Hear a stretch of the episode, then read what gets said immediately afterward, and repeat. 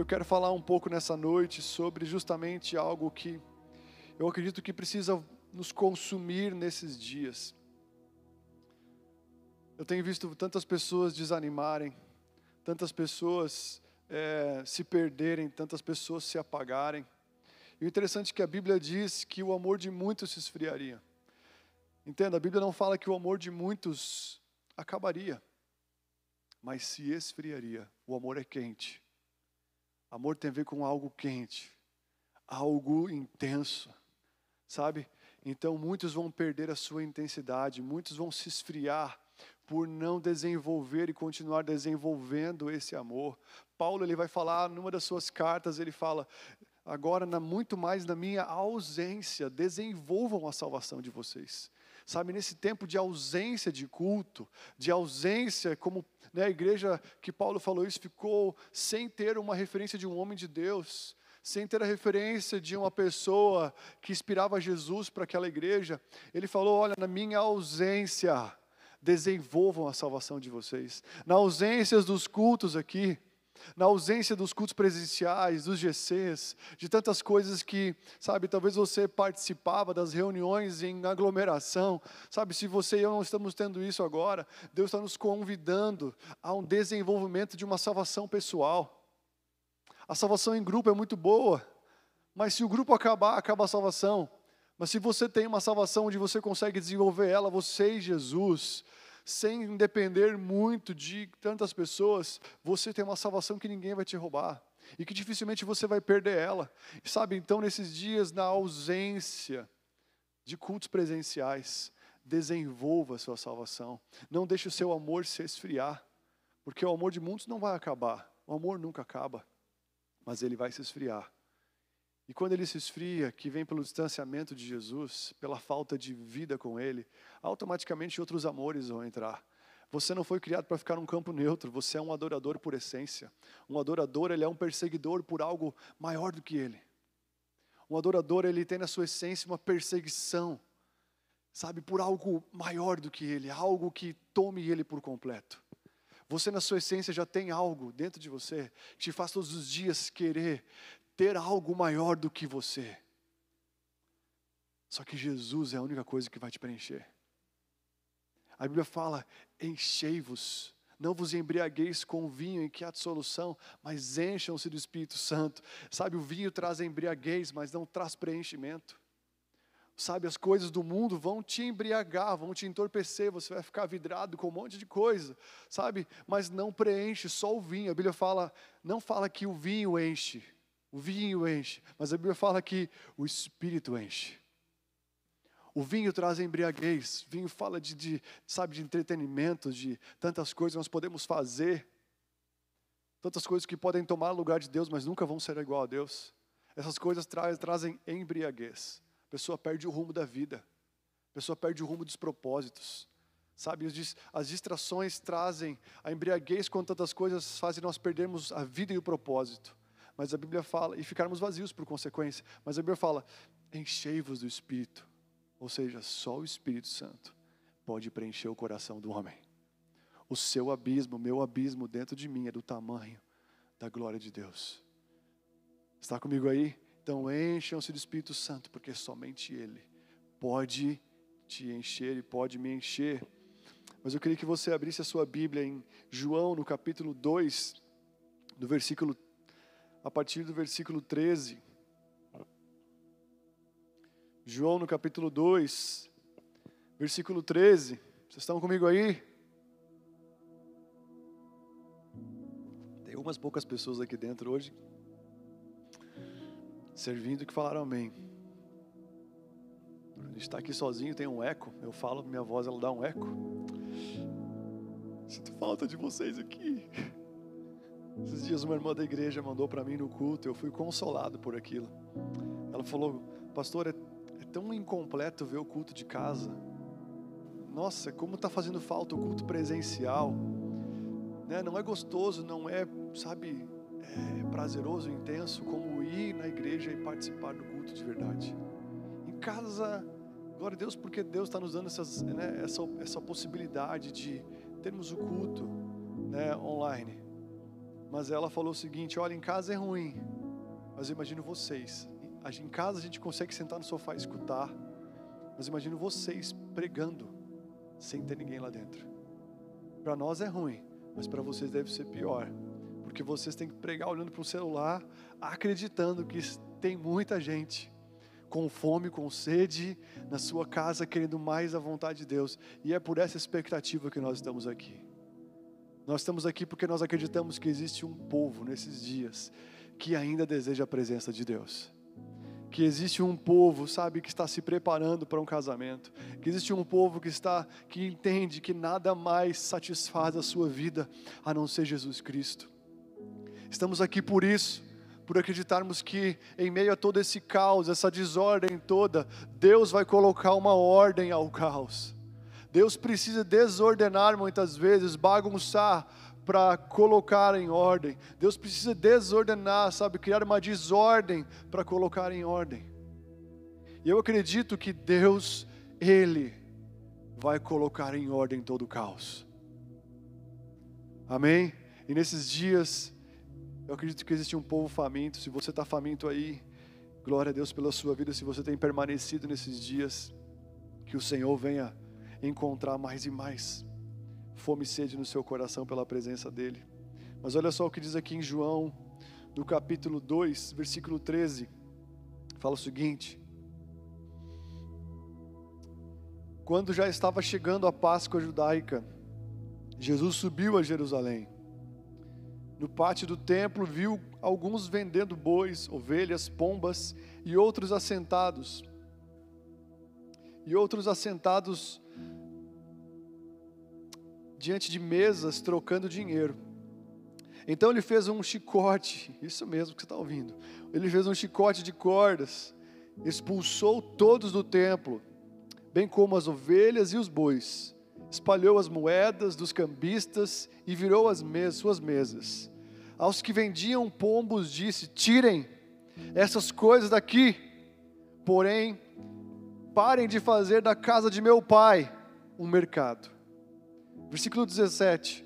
Então os discípulos lembraram-se que está escrito: O zelo pela tua casa me consumirá. O zelo pela tua casa me consumirá. E é isso eu quero falar nessa noite. Eu quero falar sobre um zelo que consome. Sabe, você foi criado para ser um consumidor, você foi criado para ser consumido. Você foi criado para ser atraído, como eu falei, por algo muito maior do que você. Sabe, mas eu queria falar sobre algo profético nesses dias que eu tive o um entendimento há alguns dias atrás. Sabe, percebendo uma falta de ânimo, percebendo uma, uma falta de vontade, percebendo uma perda de prazer, uma perda de vontade pelas coisas de Deus, perda de prazer pelas coisas de Deus, que eu tive no início do ano, eu percebi em mim não só um desgaste, mas uma vontade de não fazer algumas coisas, uma ausência de prazer, e eu fiquei muitos dias brigando comigo, pensando: o que, que é isso, Deus? Por que, que eu estou assim? Por que, eu estou assim? Por que eu não estou com vontade de pregar? Por que eu não estou com vontade na igreja? Por que eu não estou com vontade de falar do teu amor para uma pessoa? Por que eu não estou com vontade, sabe, de, sei lá, de viver inteiramente aquilo que o Senhor tem feito? Sabe quando você perde a vontade, você perde o prazer? E eu fiquei me perguntando vários dias, não só um cansaço físico, mas mental, mas sabe uma perca de prazer. E quando o Leandro, meu pai espiritual, esteve aqui alguns dias, sabe, nos primeiros momentos que a gente sentou junto, ele falou sobre a passagem anterior a essa. Se você for ver no capítulo 2, alguns versículos antes, você vai ver João relatando sobre o primeiro milagre de Jesus, quando ele transforma a água em vinho. E ele falou naquele, naquela mesa que eu tive com ele quando ele estava aqui, ele falou, Cláudio, nós estamos num tempo onde o vinho acabou. Você pode perceber que não está tendo nenhum mover de Deus forte em nenhum lugar do Brasil e no mundo. O, o vinho acabou, não está tendo um prazer pela presença. Vinho fala de alegria, vinho fala de prazer. Vinho fala daquilo que te anestesia e das coisas de fora te dá uma vontade, sabe, de ser mais e mais é, tocado pelas coisas de Deus é aquilo que te traz prazer pelas coisas de Deus, alegria pelas coisas de Deus. E eu percebi isso em mim, eu percebi isso em várias pessoas. E quando ele falou aquilo, Cláudio, acabou o vinho. Eu falei, é isso. O vinho acabou.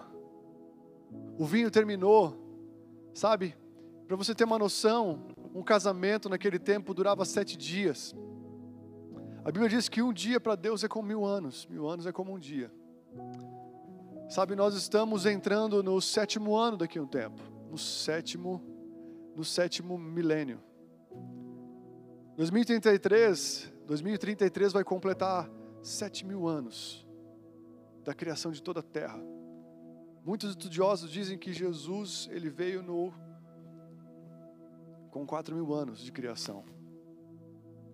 E a partir, né, vai se fechar mais dois anos agora. Nós vamos fechar quase sete anos. Nós estamos entrando no, nos últimos dias, sabe? E se você for perceber nesse milagre aqui de Jesus, o vinho termina nos últimos dias, do sexto para o sétimo dia, ou do quinto para o sexto.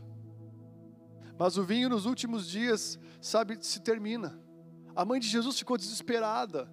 E ela chegou até Jesus: Jesus, o vinho está acabando. E vai acabar logo. E daí Jesus falou: O que, que tenho contigo, mulher?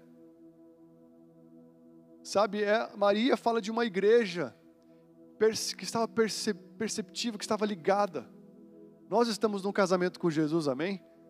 Nós estamos dentro do casamento. A Bíblia diz que Jesus e os seus discípulos foram convidados para esse casamento. Nós somos discípulos de Jesus, então nós estamos nesse casamento. Espero que você seja um discípulo de Jesus. Se você não é, entregue a sua vida e ele vai, você vai ser convidado para esse casamento. Que fala do casamento com, sabe, do Senhor e a sua igreja. Mas aí acabou o vinho, Maria ficou desesperada. Jesus falou para ela: Aqui eu tenho contigo. E Maria, ela tipifica uma igreja que está ligada nas coisas, uma igreja remanescente que tem um discernimento. E ela vai até Jesus Jesus fala que tenho contigo, mulher. Deixa que eu sei o tempo certo para fazer as coisas. O Pai tem o tempo, o tempo certo para fazer o que Ele deseja. E aí então ela vai até os servos e fala: Olha, escutem tudo que Ele disser para vocês. E então Jesus, poucos minutos depois, ou poucas horas depois que Maria falou, ele chama os servos e fala: Olha, eu quero seis talhas de pedra para purificação, que são usados para purificação, cheio de água. Trazem pra, tragam para mim. E aqueles servos trouxeram aquelas talhas, então Jesus ele foi lá e transformou a água em vinho. E a Bíblia diz que o vinho que foi transformado por Jesus, ele era superior, ele era melhor, ele era mais gostoso, ele era mais intenso do que o vinho que, sabe, que perpetuou até, até o sexto dia. E sabe, queridos, eu acredito que esse vinho que Jesus transformou fala do mover do Espírito que vai vir nos últimos dias. Existiu um vinho que nos sustentou até hoje, uma alegria que foi, que veio talvez até esses dias e ainda está, sabe, talvez terminando. Mas nós estamos num meio tempo, profeticamente, onde o vinho está acabando, ou terminou para muitos, a alegria da salvação terminou para muitos. E por causa disso estão se desviando, voltando para as velhas vidas, voltando para velhos hábitos. Mas eu quero te encorajar nesses dias. Se você tem desanimado, se você está desmotivado, se você está não está alegre com as coisas de Deus, se você não está afim, sabe mais de orar, se você não está afim mais de buscar o Senhor, se você não está mais afim de falar das coisas de Deus, se você está tendo muita vontade, sabe, de fazer as suas coisas e não mais fazer as de Jesus, sabe, talvez o vinho acabou para você, mas eu quero falar que isso não, não impede de você ter uma unção, você tem uma unção própria. Você, sabe, a aliança não é mantida por vinho, por alegria, mas a aliança é mantida por fogo, por amor.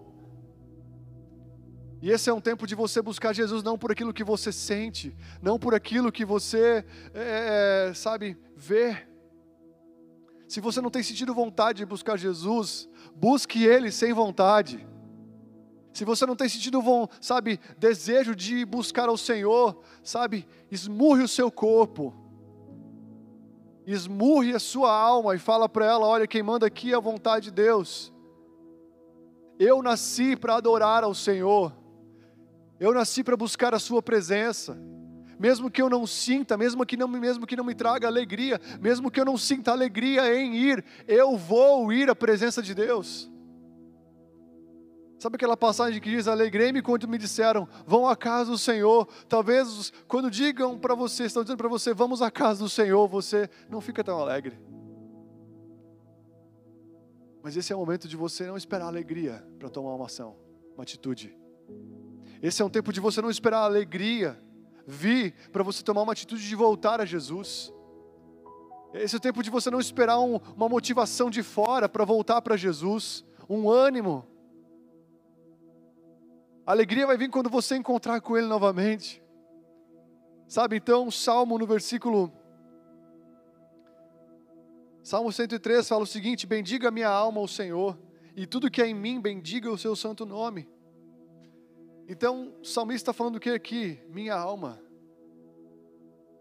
bendiga o Senhor.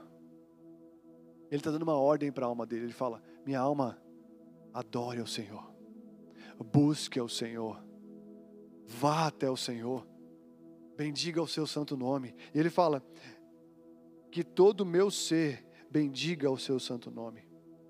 Ele está dando uma ordem a todo ser, a todo o corpo dele, a corpo, a alma e o espírito. Adore busque ao Senhor. Tem dias que você não vai ter nenhuma alegria, nenhum prazer, e se você não está tendo agora, sabe, bem-vindo ao time. Mas a alegria vai vir quando Jesus entrar em você e te encher com a glória dele. Então eu quero falar para você, que o vinho dos últimos dias que está vindo, que vai vir sobre a igreja, vai ser o vinho mais incrível. Vai ser o mover mais incrível que toda a terra vai experimentar. Não veio ainda, vai vir. Então eu quero te encorajar nesses dias, talvez que você se sente desmotivado, não alegre em buscar as coisas do Senhor, sabe? A Bíblia fala que o reino de Deus, em Mateus 11, 12 fala: desde os dias de João Batista até agora, desde os dias onde João Batista apareceu pregando, não a palavra bonita, mas falando: arrependam-se, porque é chegado o reino de Deus. Arrependam-se, porque é chegado o reino de Deus. Arrependimento não é algo muito bom, não é algo muito gostoso. Você pode ver que duas, nas duas datas mais importantes do ano, a Páscoa, a Páscoa e o Natal, criaram coisas semelhantes para tentar tirar do foco o que realmente é, é, é, o que realmente vale essas datas, o significado delas. No, na Páscoa, em vez de ter um cordeiro, se tem um coelho. E a Bíblia diz que na Páscoa tinha ervas amargas. Não, mas aí tem ovo de chocolate justamente é para tirar o enfoque daquilo que tem que acontecer. O arrependimento muitas vezes vai ser amargo, porque é ver, perder uma vida para sua vontade, para ter a vida de Deus. E você vai ver no Natal, quem quer é um gordinho com uma sacola de presentes, falando ho, ho, ho, Feliz Natal, vindo com um presente. Tirando a imagem de quem? De Jesus, que Hebreus vai falar, que Ele é o presenteador daqueles que o buscam. Ele é o galardoador daqueles que buscam a sua presença. Se você quer encontrar um cara que presenteia de verdade, é Deus, é Jesus. É o Pai que deu o seu próprio filho. Que presente maior do que esse? Mas hoje nós vemos um tempo onde tem se tirado, onde o diabo ele simplesmente desfoca, dando outro, outra coisa para nós olharmos em datas tão importantes como o Natal e como a Páscoa. Mas Mateus vai falar, desde os dias de João Batista até agora, o reino de Deus é tomado por esforço, e os que se esforçam se apoderam dele. A Bíblia diz que o reino de Deus não é tomado por alegria, e quem se alegra se apodera dele. Não. A Bíblia diz que o reino de Deus, ele é tomado por esforço.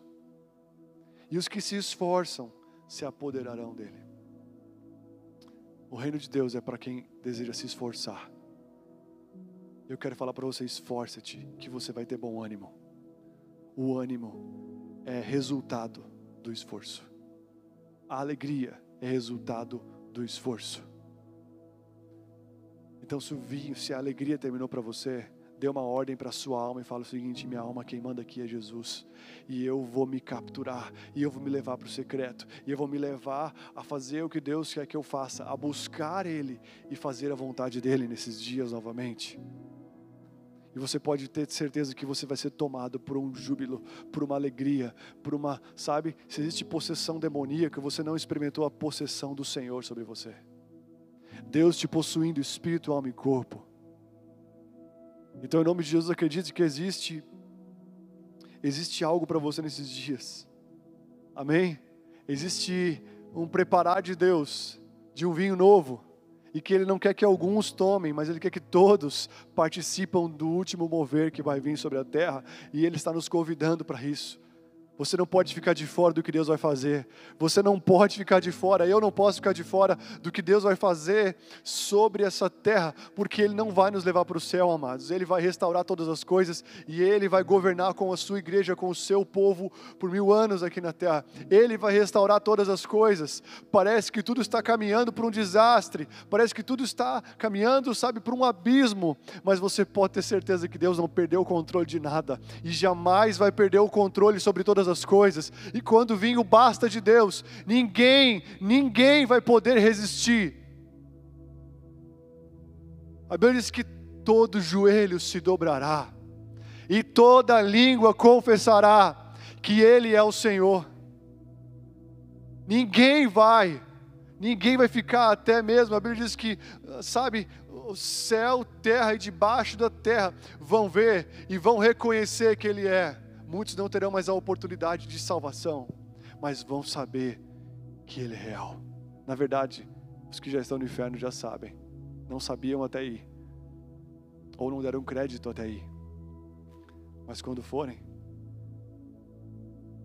vão entender que existia céu e terra, existia Deus, existia o inimigo. Dá tempo de você escolher não viver para a concorrência, mas viver para o Senhor Jesus. Amém? Há um só Deus, há um só Senhor e há um só Salvador. Amém? Então, se o vinho acabou, se a alegria acabou, se esforça. Se esforça em nome de Jesus. Se esforça para buscar Jesus, se esforça. Vamos lá. Mas olha só o que diz o versículo 13. E aqui começa a minha pregação. Fala o seguinte: estando próxima à Páscoa. O que está próximo de nós esses dias? A Páscoa. Estando próximo à Páscoa dos judeus, Jesus subiu. Talvez a sua versão diz Jesus foi para Jerusalém, mas a minha versão diz Jesus subiu para Jerusalém. E eu quero te convidar nesses dias para você subir para Jerusalém. Sabe? Deus ele quer te levar a um lugar mais alto nesses dias. Sabe? Quando estava chegando a Páscoa, Jesus ele não ficou no lugar baixo, ele subiu. Nós estamos chegando num tempo de libertação. Você pode ter certeza que Deus vai libertar o seu povo, Deus vai libertar a sua igreja, Deus vai dar vitória. Eu acredito nisso. O final é um só: vitória para o povo de Deus, vitória para aqueles que permaneceram até o fim. Sabe aquele político que fala vitória? É isso, é vitória. Mas ele subiu para onde habita a paz. Jerusalém significa aonde habita a paz. Jesus subiu para onde habita a paz. Eu queria falar para você: a paz não habita em lugares baixos. A paz não está nessa terra. A paz não está no mundo. Sabe? A Bíblia fala em Apocalipse 4:1, fala o seguinte: Depois dessas coisas olhei e eis que e eis não somente uma porta aberta no céu, como também a primeira voz que ouvi como uma trombeta ao falar comigo, dizendo: Sobe aqui, sobe para aqui, e eu te mostrarei o que deve acontecer depois dessas coisas. João escutou a voz do Senhor com uma trombeta falando para ele: Sobe até aqui, que eu quero falar algumas coisas para você. Eu quero falar o que vai acontecer depois dessas coisas. Sabe, existe uma voz ecoando em alguns corações que estão cedendo ao seu tempo e à sua vida para ter intimidade com o Senhor, e eu acredito que eles estão escutando cada vez mais o Senhor falando no seu íntimo para eles: sobe aqui, sobe aqui, porque eu quero falar com você. A Bíblia diz que Jesus ele está, sabe, assentado no seu trono, e ele nos levou para as regiões celestiais. Bíblia fala: busquem as coisas do alto, olhem para as coisas que estão do alto, busquem aquilo que está no alto e não mais as coisas da terra. Então, se você quer encontrar a paz nesses dias, se você está sem paz no seu coração, né, como foi falado na semana passada, tantas vezes mencionada a palavra quartinho. Se você está com medo, você está sem quartinho. Se você está sem paz, você está sem quartinho. Se você está tomado por um pavor, você está sem secreto, sem Jesus, porque em Jesus não tem pavor, em Jesus não tem medo. A Bíblia fala que, sabe, milhares cairão à minha direita e mais milhares ainda à minha esquerda, mas você não será atingido. Quando você está perto do Senhor, você tem uma certeza: você não será atingido. E ainda se for atingido, sabe, você tem a vida eterna. Ou seja, nada pode te impedir, nada pode te parar, sabe? Então ele fala: Eu sou a ressurreição e a vida. Então, se você está vivo, viva por Ele, esteja com Ele. Se você morreu, você morre em Cristo, e a ressurreição um dia vai tomar conta de você, você vai ressuscitar com Ele. E nós vamos nos ver novamente em nome de Jesus. João 16, 33 fala o seguinte: Essas coisas vos tenho dito para que tenhas paz em mim. No mundo, no mundo passais por aflições, mas tem de bom ânimo, eu venci o mundo. Olha só o que Jesus diz: Ele fala, Essas coisas vos tenho dito para que tenhas paz aonde? Paz em mim.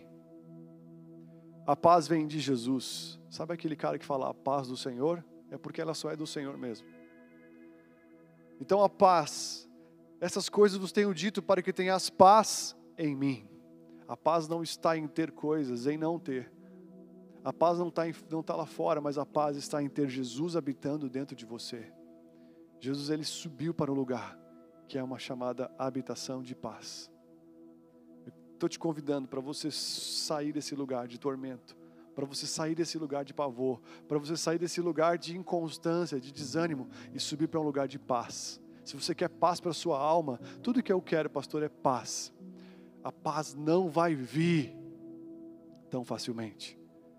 A paz ela vai vir por um esforço de subir. Essa palavra subir tem a ver com escalar. Se você mora em Caxias, você sabe disso. Se você mora na Serra Gaúcha, você sabe disso. Se você tem um carro 1.0, na subida ele fica 0.5. Se está com o ar-condicionado ligado, tem que desligar o ar para ele subir. Você sabe que é morro aqui, né? Você já subiu muitos morros, você já, sabe, você já subiu muitas ladeiras. Sabe quão difícil é. E a Bíblia diz que a paz, o lugar onde habita a paz, ela se encontra quando você sobe, quando você escala, quando você sai dessa zona de informações e de vida terrena, quando você sai daqui e você sobe para um lugar onde Jesus está. Se você já voou, você sabe quando o avião ele passa, até passar as nuvens, sabe, fica estranho, ele treme, sabe? Mas quando ele passa as nuvens, fica tudo limpo.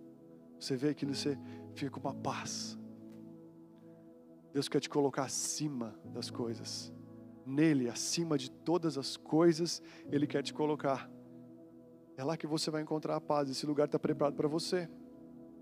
Então, quando ele fala mundo, essa palavra mundo não é somente, sabe, a terra, mas a palavra mundo significa cosmos.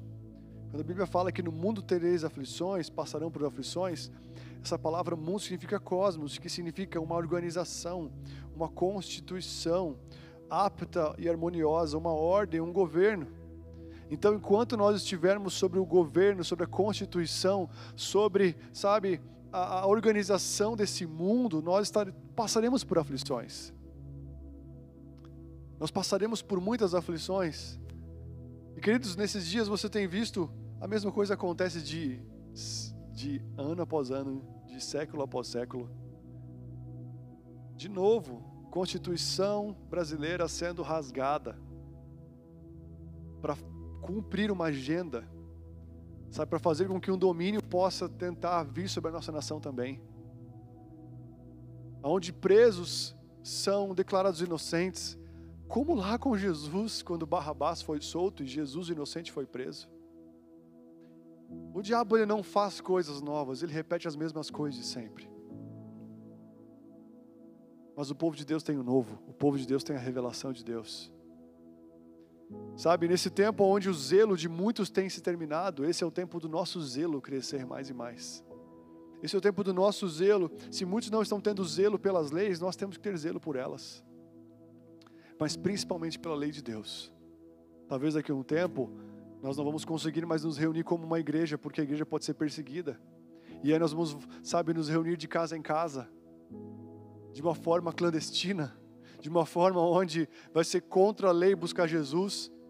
E nós vamos ter que fazer isso porque a lei maior é a lei do Senhor. E quando tentarem impedir a igreja de se reunir, nós vamos ter que priorizar a lei de Deus. Mas quem vai fazer isso? Os zelosos. Aqueles que têm um zelo no seu coração. Pela lei do Senhor. Aqueles que têm uma marca do Espírito no seu coração. Que não só mais são simpatizantes do Evangelho, mas que têm uma marca que diz para eles que eles não podem mais viver sem fazer a vontade de Deus. Mas olha só o que diz em Isaías 9, no versículo 6. Eu quero falar rapidamente do caminho que te leva à paz. Isaías 9, 6 fala o seguinte: Porque o menino nasceu, nos nasceu e o filho se nos deu, e o governo estará sobre os seus ombros, e o seu nome será maravilhoso, conselheiro, Deus forte, Pai da eternidade e príncipe da paz. Para que aumente o seu governo e venha a paz sem fim sobre o trono de Davi, sobre o seu reino, para estabelecer e firmar, mediante o juízo e a justiça, desde agora para todo sempre. O zelo do Senhor dos exércitos fará isso. O zelo do Senhor vai fazer com que o governo de Jesus aumente, até que venha a paz sem fim. Existe um zelo que é do Senhor de quem? Dos exércitos um cara que vai guerrear, que vai batalhar. Zelo caminha junto com guerra. Zelo caminha junto com prontidão de batalha. Eu estou pronto. O zelo do Senhor dos exércitos vai vir. O que parece muito a ausência de Deus no mundo, o que parece que o inimigo está tendo vitória, eu quero falar que isso já aconteceu antes. mas Deus sempre vira o jogo. Você já viu o filme do Rock Balboa?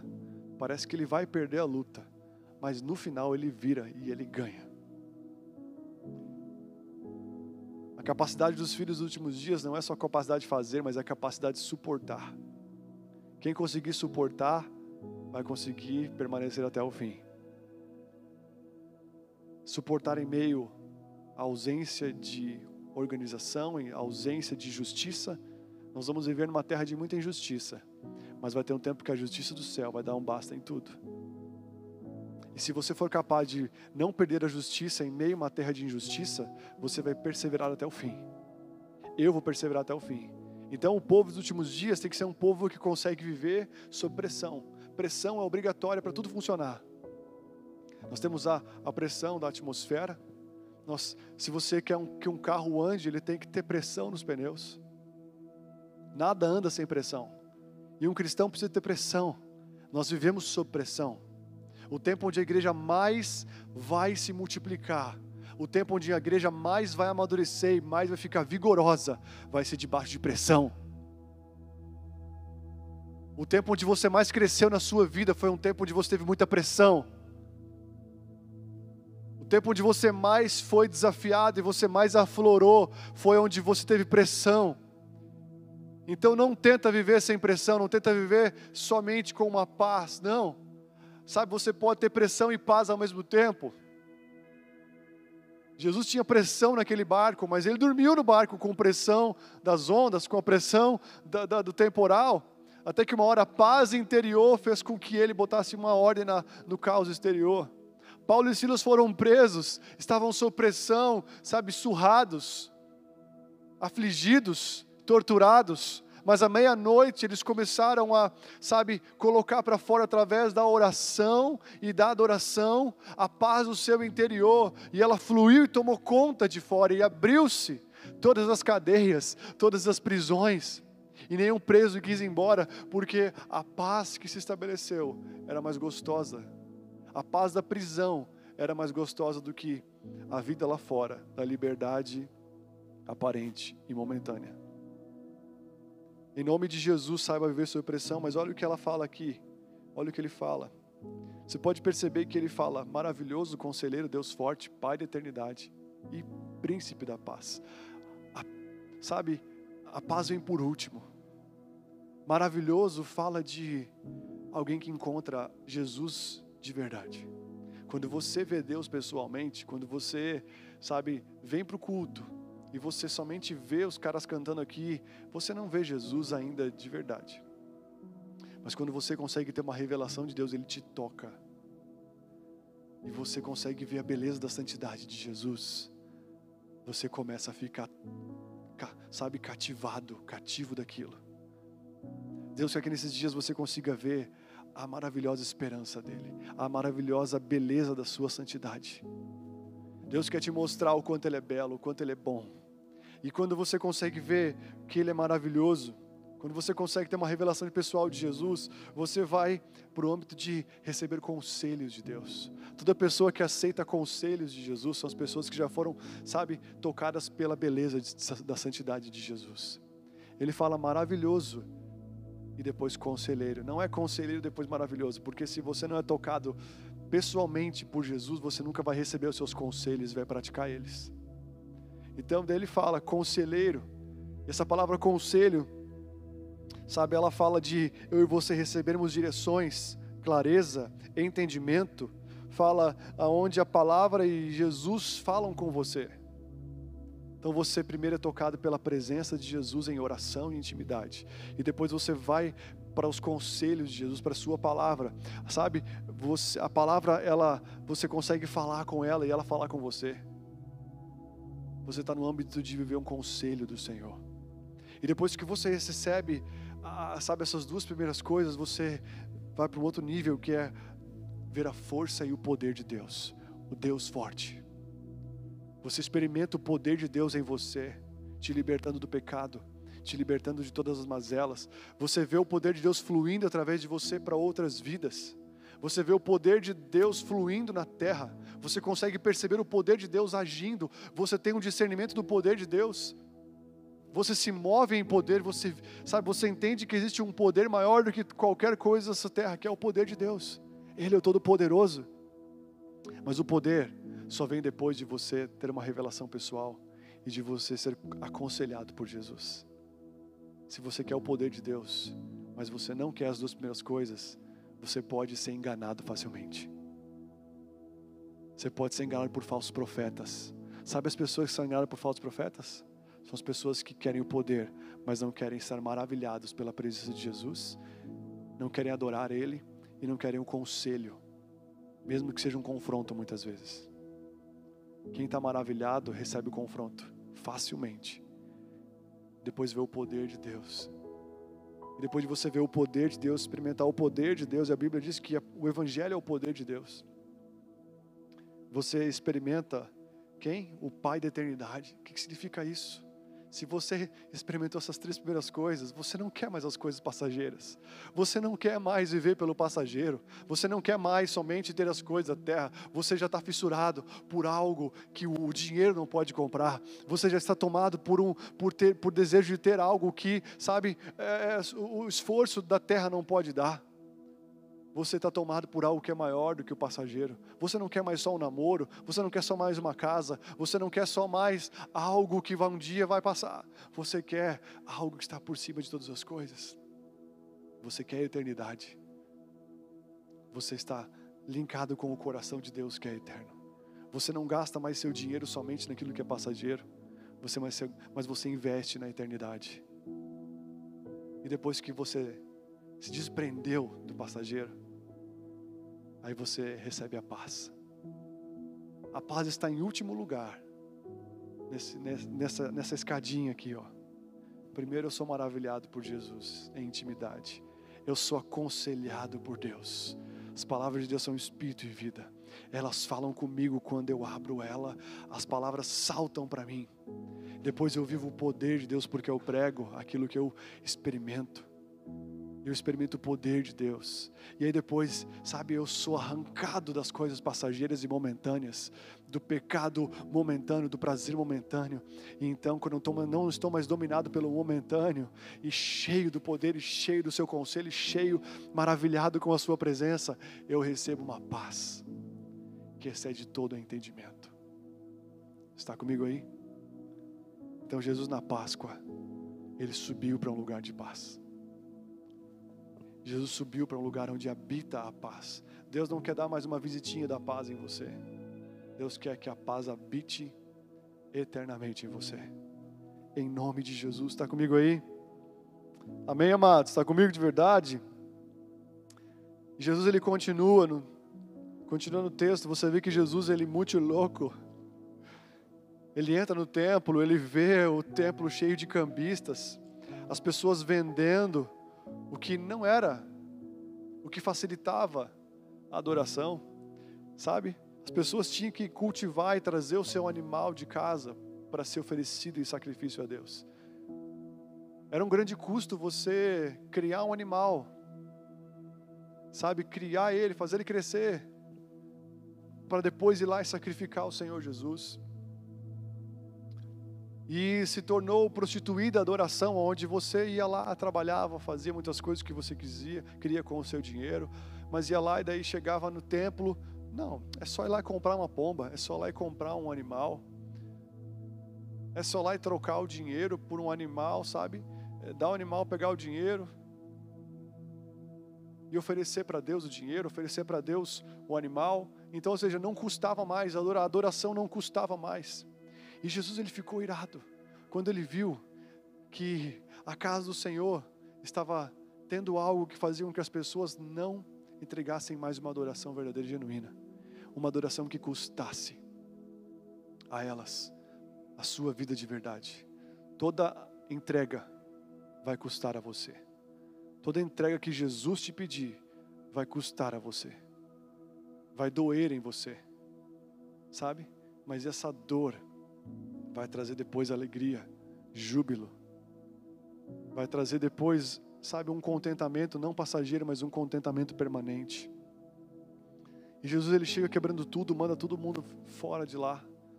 E olha só que interessante, quando Jesus ele termina, quando os discípulos veem aquilo, os discípulos ficam, sabe, meu Deus, eu nunca vi Jesus fazer isso. Eu nunca vi Jesus tão agressivo. Sabe, os discípulos de Jesus caminhavam com eles, talvez aqui dois anos, dois anos e pouco. Na verdade, já estava nos últimos dias, já era praticamente três anos. Sabe, Pedro nunca tinha visto Jesus ser agressivo. João, o discípulo do amor, sabe, talvez olhou para aquilo, os outros discípulos olharam: Meu Deus, que louco! Jesus sempre foi bom, Jesus sempre teve muito zelo, mas ele nunca foi tão agressivo assim. E ele fez um chicote. Ele fez um chicote e saiu dando na galera. Saiu dando nos animais. Mandou todo mundo embora e falou: O que vocês estão fazendo com a casa do meu pai? A casa do meu pai não é um lugar de comércio. A casa do meu pai é um lugar, é uma casa de oração. E quando está falando aqui, não está falando somente a igreja física, mas está falando para você que é um templo do Espírito Santo de Deus. Você não foi criado para ser um consumidor de coisas passageiras. Você não foi criado para ser um consumidor, sabe, de coisas que vão passar. E toda vez que você estiver muito influenciado, muito tomado por coisas desse mundo, talvez o Senhor pode entrar na sua vida e entrar meio bravo com chicote. E ó, você não foi feito para isso, meu amigo. Você foi feito para ser uma casa de intimidade. O seu corpo foi feito para me adorar. O corpo, que é o templo do Espírito Santo, foi feito para exaltar o nome do Senhor Jesus. Paulo vai falar para Timóteo: todo aquele que se alista, não viva mais para a sua vontade, mas viva para aquele que o arregimentou, que o chamou.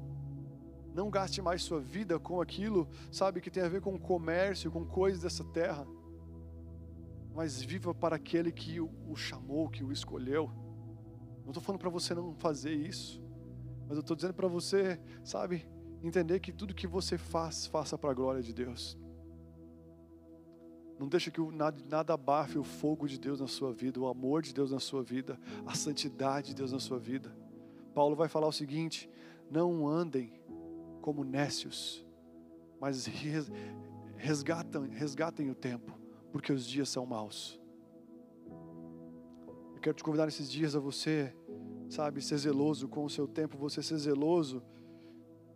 Esses dias eu escutei uma mensagem de homem de Deus falando o seguinte: nós estamos vendo um tempo onde tem poucas coisas para fazer, e é para ter poucas coisas, porque, como nós cantamos antes, você foi chamado por Deus para ser um homem de uma coisa só. Uma coisa eu peço ao Senhor e uma coisa eu a buscarei. Que eu possa habitar na Sua casa todos os dias da minha vida. Sabe? Talvez você não tenha muitas coisas para fazer nesse dia, nesses dias, tá? Sabe, você não tem muitas coisas, cara. É o teu time, é o teu tempo, em nome de Jesus. De encontrar, você foi feito para ser um homem de uma coisa só. Mas eles olharam para Jesus com medo, olharam para Jesus totalmente tomados de um temor, e eles lembraram de uma passagem. Os discípulos, em João 2,17, versículo 17, eles falam o seguinte: Lembraram-se os seus discípulos de que está escrito: O zelo da tua casa me consumirá. Sabe, tem algo. Se você já foi apaixonado por uma menina, por um menino, se você já foi apaixonado por alguma coisa, você sabe que aquilo te consumiu consumiu o seu tempo, consumiu o seu dinheiro, o seu salário, consumiu os seus pensamentos, consumiu os seus dados do celular, porque você usou tudo para ficar varado ali. É não é verdade? Eu já fiz isso, eu já passei por isso. Todos nós vamos ser, vamos ter uma criptonita que vai tentar nos consumir e nos tirar daquilo que realmente nos consome e que nos traz vida. Mas num tempo onde o zelo tem se perdido.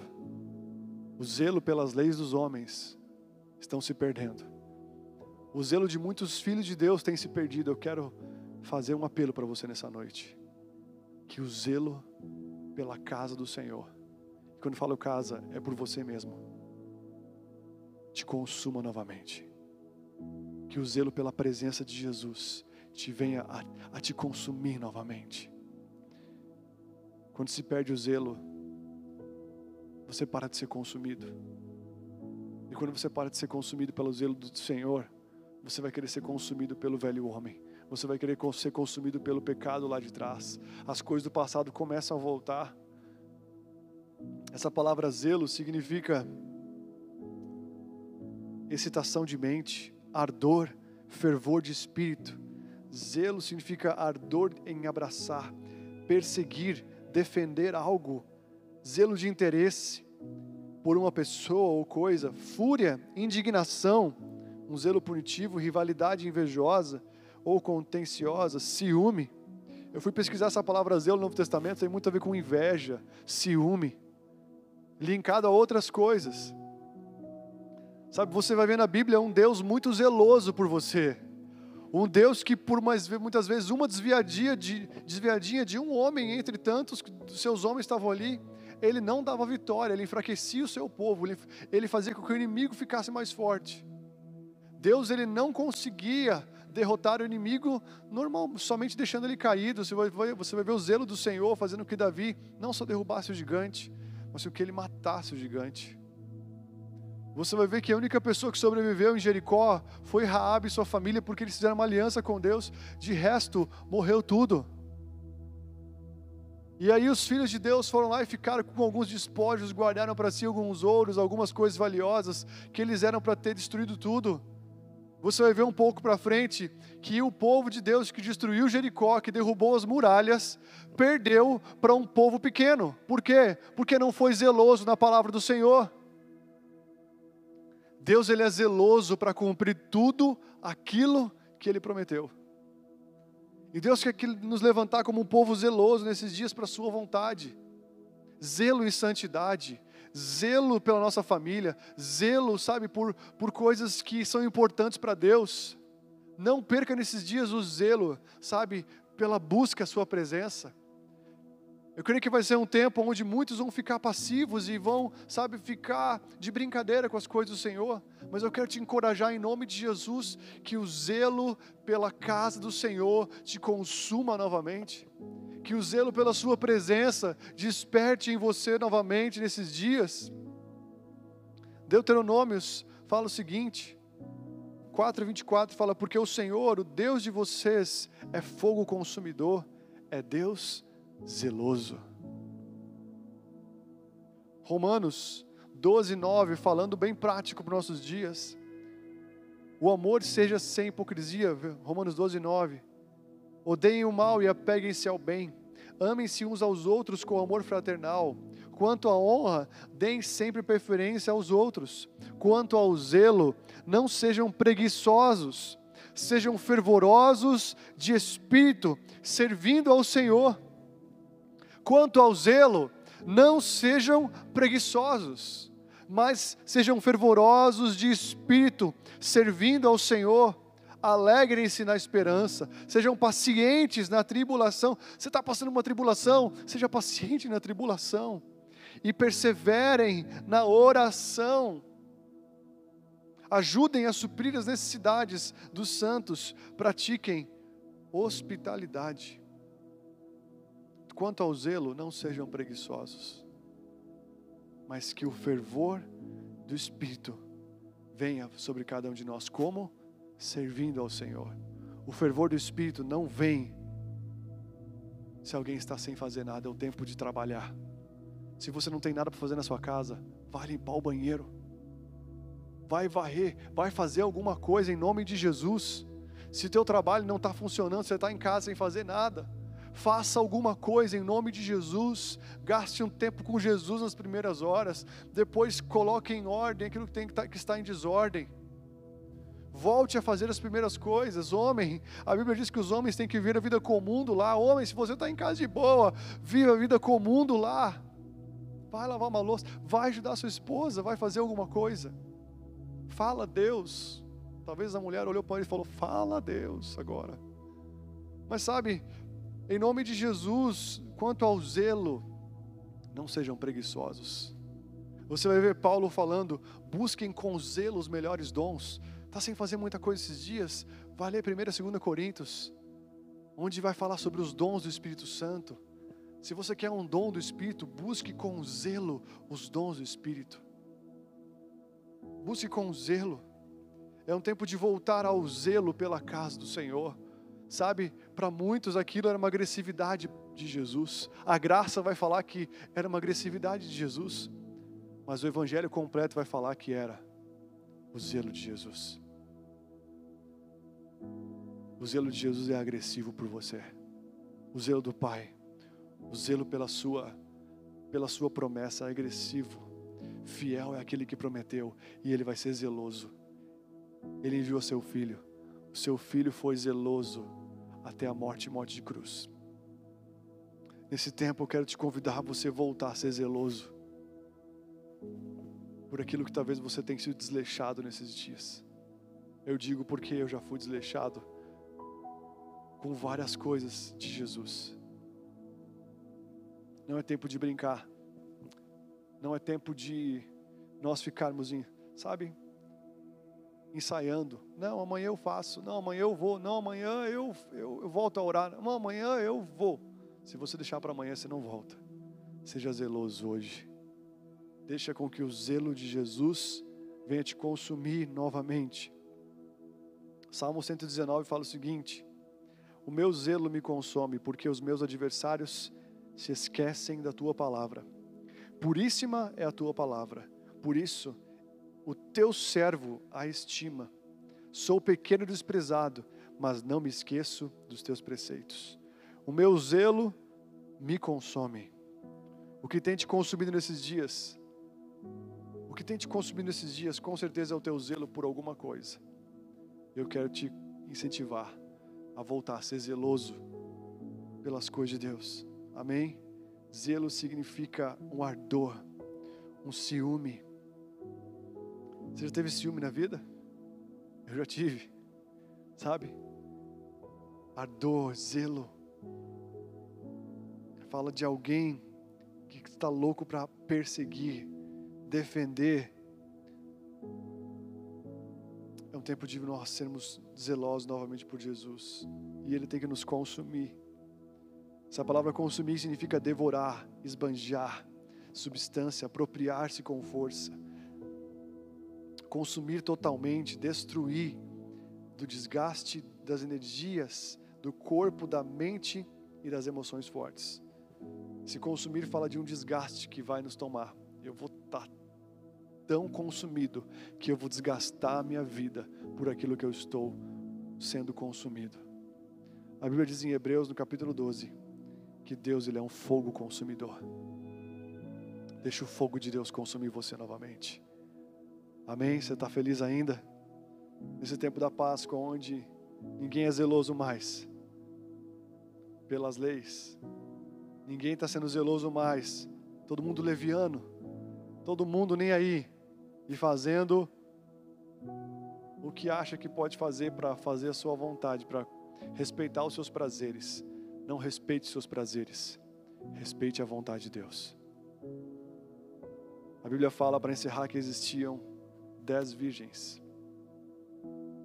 Cinco delas eram prudentes e cinco delas eram nécias. E elas estavam esperando o noivo e cada uma tinha que manter o seu fogo aceso, o seu, a sua candeia acesa. As nécias ou as, as preguiçosas, as distraídas, elas não cultivaram o seu óleo e perderam o seu fogo. Mas as, as prudentes ou, ou aquelas que eram zelosas, elas protegeram, elas guardaram, elas, sabe, conservaram o seu óleo. E quando o noivo voltou, o fogo estava aceso. O zelo vai fazer com que o fogo permaneça aceso. O seu fogo fique aceso. Então, nesses dias, aonde não está tendo culto, cara, é o seu time agora. Eu aconselhei um jovem, a banda pode subir. Eu aconselhei um jovem da nossa igreja que teve um problema, sabe, com drogas. Não fica curioso para saber quem foi, não, tá? Só escuta. Mas o interessante é que ele me ligou e ele está no lugar sendo restaurado. Ele está num, num centro de reabilitação cristão, onde tem culto de manhã, de tarde e de noite. E eu sempre vi nele uma pessoa de Deus de verdade. Eu vi nele um zelo que estava consumindo ele. E aí no meio do caminho, enfim, aconteceram algumas coisas. E a saída mais rápida foi voltar para a droga. E graças a Deus, um amigo do meio do percurso conseguiu pegar ele e levar para esse lugar. E ele entrou em contato comigo, ele falou, pastor, eu queria te pedir desculpa.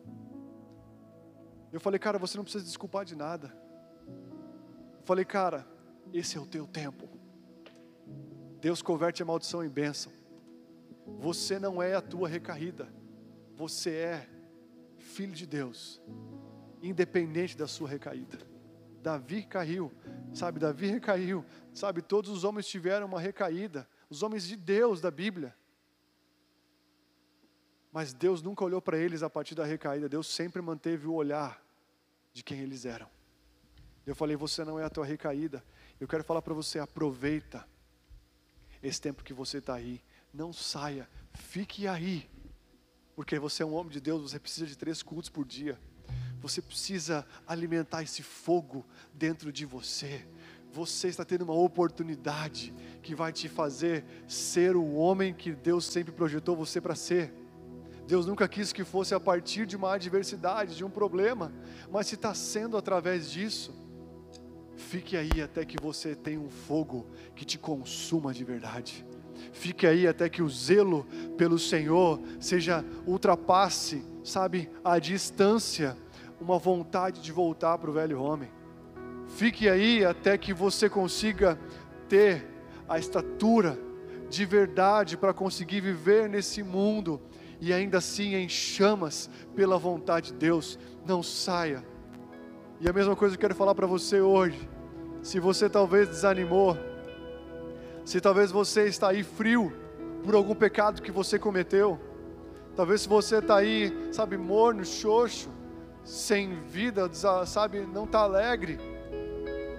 Em nome de Jesus, faça de qualquer percalço que você tenha passado nesses dias, faça de qualquer pecado que você cometeu nesses dias um trampolim, uma inconformação para você acender o fogo do zelo de Deus sobre a sua vida novamente.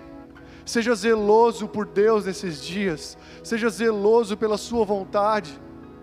Não faça nada sem escutar a voz dele, não faça nada sem escutar a direção dele. Zeloso é aquele que não toma que não toma partido sem uma direção concreta de Deus. Zeloso é aquele que não acaba um casamento porque Deus falou para não acabar. Zeloso é aquele que, mesmo que tenha caído, sabe, mesmo que tenha pecado, não desiste e volta para a casa de Deus, volta para o caminho de Deus. Zeloso é aquele que se levanta, em nome de Jesus, em meio às dificuldades. Sabe, eu quero te chamar nesses dias para um zelo, para um ardor dentro de você, um ardor, um ardor por, sabe, ter o coração de Deus em nome de Jesus um ardor dentro de você por viver totalmente o que Deus tem para você nesses dias. Se você puder ficar de pé na sua casa, fica de pé na sua casa. Fica de pé em nome de Jesus onde você estiver. Coloque a mão no seu coração. Ministre sobre você mesmo, feche os seus olhos, esqueça. Esqueça os teus, os teus parentes, esqueça quem está do seu lado. Esqueça em nome de Jesus. Sabe? Os discípulos lembraram do Salmo 69, que versículo 8 e 9, quando Davi ele, ele fala sobre isso. Ele fala, olha o que ele diz no versículo 8, ele fala: "Tornei-me um estranho para os meus irmãos e desconhecido aos filhos da minha mãe, pois o zelo da tua casa me consumiu." Davi se tornou um estranho para sua família. Um cara zeloso, consumido pelo zelo do Senhor, sabe? Ele fica estranho a sua família que não veio para Jesus, ele fica estranho às pessoas lá de fora, porque o zelo dele é, é, é, sabe, vai contra, vai contra o sistema desse mundo, vai contra o sistema desse século. Se você tem sido um estranho nesses dias para alguém, sabe, da sua família, não tenha medo, respeite o zelo que está queimando dentro de você em nome de Jesus.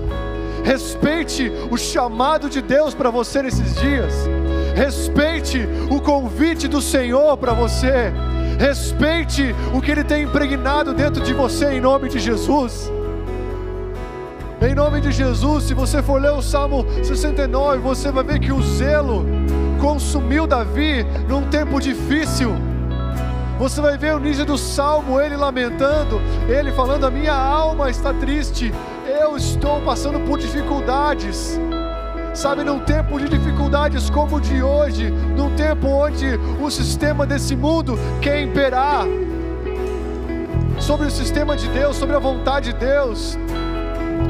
É nesse tempo que o zelo precisa criar robustez. Todo homem zeloso passou por um deserto. Todo homem zeloso na Bíblia passou por um tempo de dificuldade e esse tempo o forjou, esse tempo, sabe, o, o forjou de dentro para fora. Se você tem aí sofrido, porque a tua carne quer fazer uma coisa e a vontade de Deus quer fazer outra, se você permanecer e não ceder à vontade da sua carne, você vai levantar um zelo no seu coração, incorruptível e que vai consumir o seu coração. Então escute você que está na sua casa.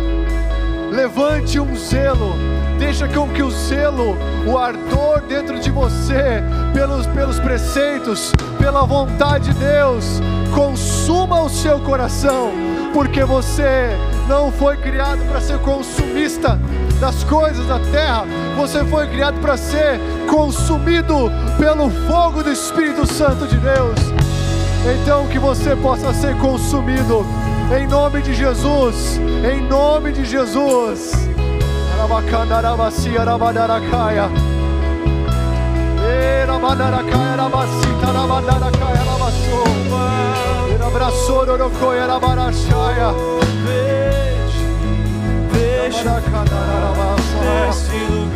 Declare isso para você na sua casa. Declare isso.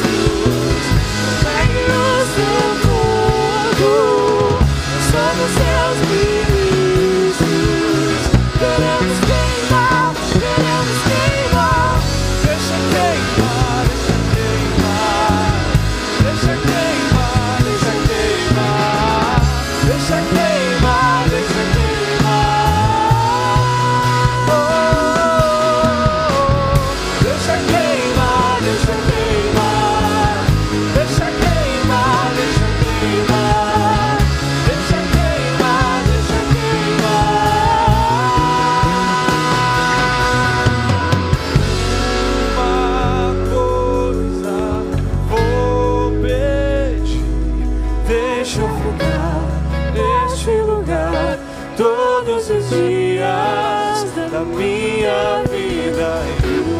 Uma coisa vou pedir. Deixa eu ficar neste lugar todos os dias. Senhor, em nome de Jesus, todo aquele que está frio, todo aquele que está distante, todo aquele que está desanimado, em nome de Jesus, sopre o vento que leva o fogo de Deus sobre a brasa.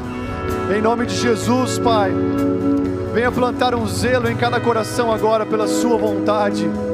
Venha, Senhor, venha plantar o zelo da Sua casa, Deus, em cada coração, Jesus, um zelo que consuma o pensamento, a vida, as atitudes, as reações, as percepções de todos nós. Venha, Senhor, nós entregamos nossa vida a Ti novamente, entregamos nosso coração a Ti novamente, entregamos, Senhor, Deus, o curso das nossas vidas ao Senhor, Pai. Entregamos tudo a Ti, Pai. Queremos que o Senhor seja o Salvador e o Senhor das nossas vidas. Em o nome de Jesus não há, não há outro Deus, não há outro Senhor e jamais haverá outro Salvador. Somente o Senhor é Deus, somente o Senhor é Cristo, somente o Senhor é o Rei dos Reis e o Senhor dos Senhores. Colocamos nos seus ombros o governo das nossas vidas, colocamos, Senhor, a nossa vida a Ti. nome de Jesus. Em o nome de Jesus, que Deus abençoe sua semana. Que você possa ser consumido pelo zelo da sua casa, pelo zelo da sua presença em você, em o nome de Jesus.